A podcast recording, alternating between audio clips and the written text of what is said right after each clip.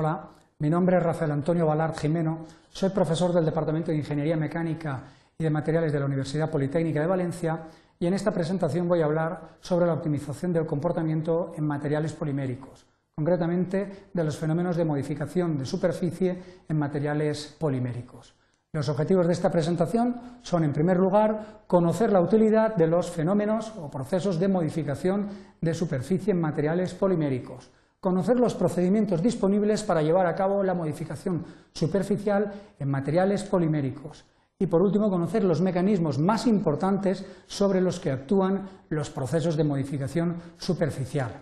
A lo largo de esta presentación veremos una breve introducción sobre la utilidad y o necesidad de eh, procesos de modificación superficial y a continuación describiremos con detalle los diferentes mecanismos de modificación superficial, centrados fundamentalmente en el arranque de material, deposición de material y anclaje de grupos químicos. Al final eh, realizaremos un resumen con las consideraciones más relevantes descritas en esta presentación. Bueno, eh, en el campo de la ingeniería en ocasiones es necesario llevar a cabo modificación de materiales poliméricos por diversas razones. Puede interesarnos incrementar las propiedades adhesivas, mm, puede ser interesante mejorar los fenómenos de biocompatibilidad de superficies de polímeros o facilitar el pintado de materiales plásticos o incluso conseguir propiedades de autolimpieza o por ejemplo eh, propiedades fotocatalíticas, o simplemente mejorar o incrementar la dureza de la superficie. Bien, en estos casos tenemos diferentes formas de incorporar los aditivos para modificar estas propiedades. Se pueden incorporar en volumen, en volumen representado de color rosado,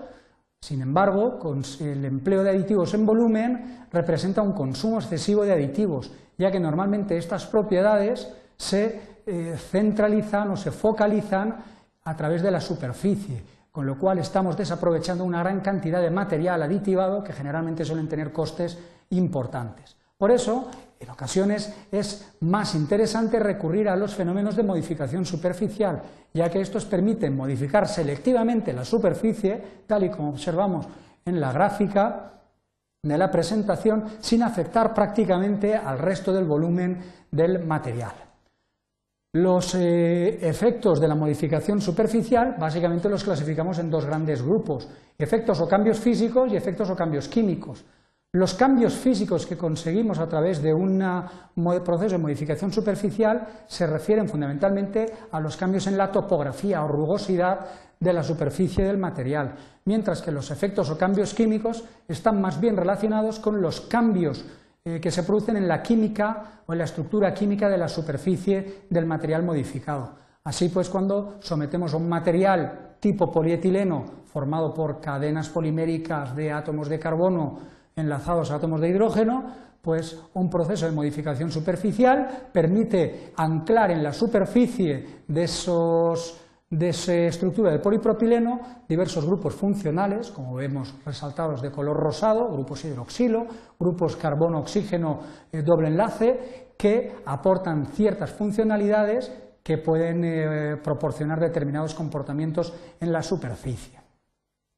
Bien, veamos cuáles son los mecanismos a través de los cuales se puede producir la modificación superficial en materiales poliméricos. Los mecanismos más relevantes son tres, el arranque de material, la deposición de material y el anclaje de grupos químicos. Veamos en primer lugar los procesos de arranque de material o abrasión superficial. Los procesos de arranque de material generalmente provocan un cambio en la superficie, en la topografía superficial o rugosidad del material que se pretende modificar. Veamos con un poco más de detalle qué ocurre a nivel microestructural en la superficie de un material en un proceso de arranque de material. Supongamos un polímero tipo polietileno con una estructura química relativamente sencilla, formado por una cadena principal de átomos de carbono unida a átomos de hidrógeno.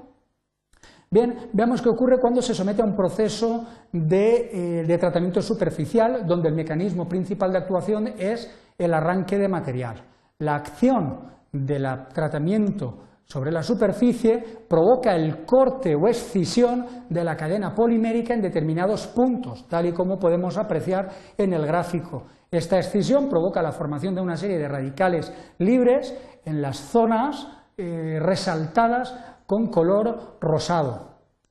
Bien, esa zona eh, que se ha extinguido, se ha roto, forma un material de pequeño peso molecular, en este caso una cadena formada por cuatro átomos de carbono, que es fácilmente eliminable debido a su bajo peso molecular. Así pues, esa parte o ese segmento es eliminado, dejando un hueco eh, resaltado de color blanco que provoca efectivamente un cambio en la rugosidad superficial del material, precisamente debido al arranque de determinadas eh, determinados grupos o determinados segmentos de cadena eh, promovidos por la acción del tratamiento en la superficie. Veamos a continuación cómo trabaja el mecanismo de deposición de material o polimerización eh, sobre la superficie de un material polimérico.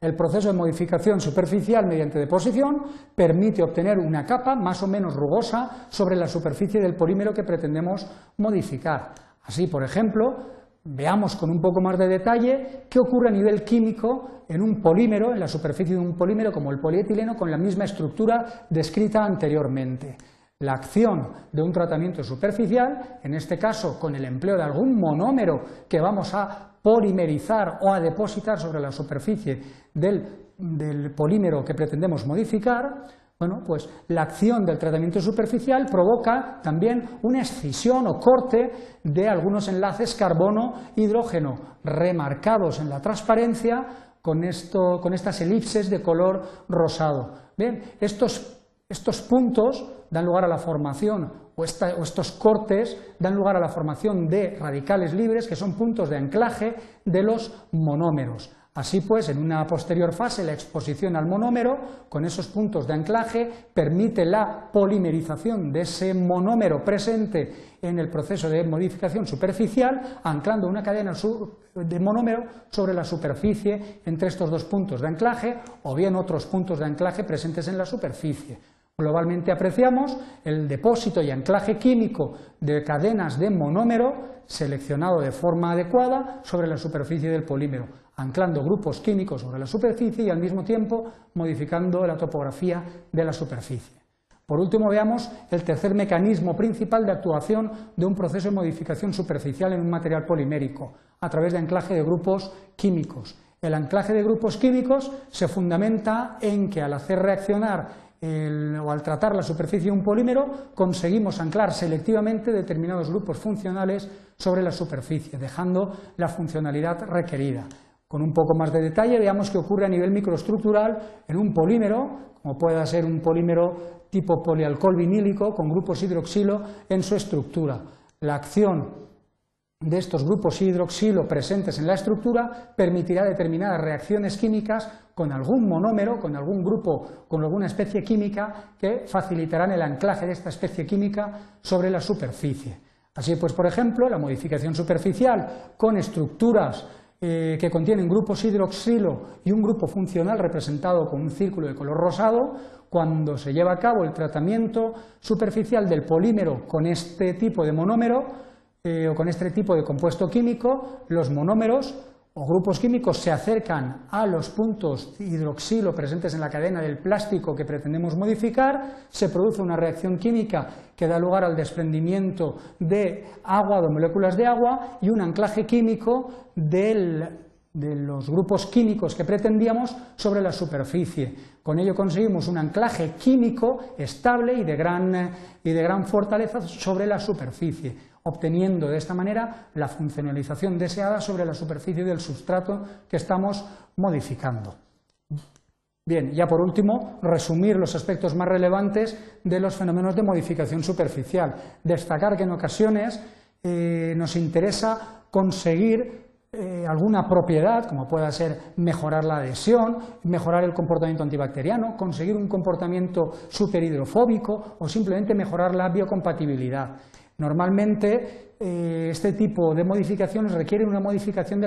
selectiva de las propiedades de la superficie para optimizar el empleo tanto de aditivos o bien de tratamientos superficiales. Los efectos de eh, los tratamientos superficiales permiten modificar selectivamente la superficie de, de distintos tipos de materiales poliméricos a través de diferentes mecanismos, como puedan ser el arranque de material o abrasión, los fenómenos de deposición de grupos funcionales sobre la superficie o anclaje de grupos químicos o simplemente la deposición o polimerización de monómeros sobre la superficie. Con todo ello se consigue modificar selectivamente solamente las capas más externas sin llegar a modificar el interior o el volumen del resto de material. Bueno, esto es todo. Muchísimas gracias por su atención.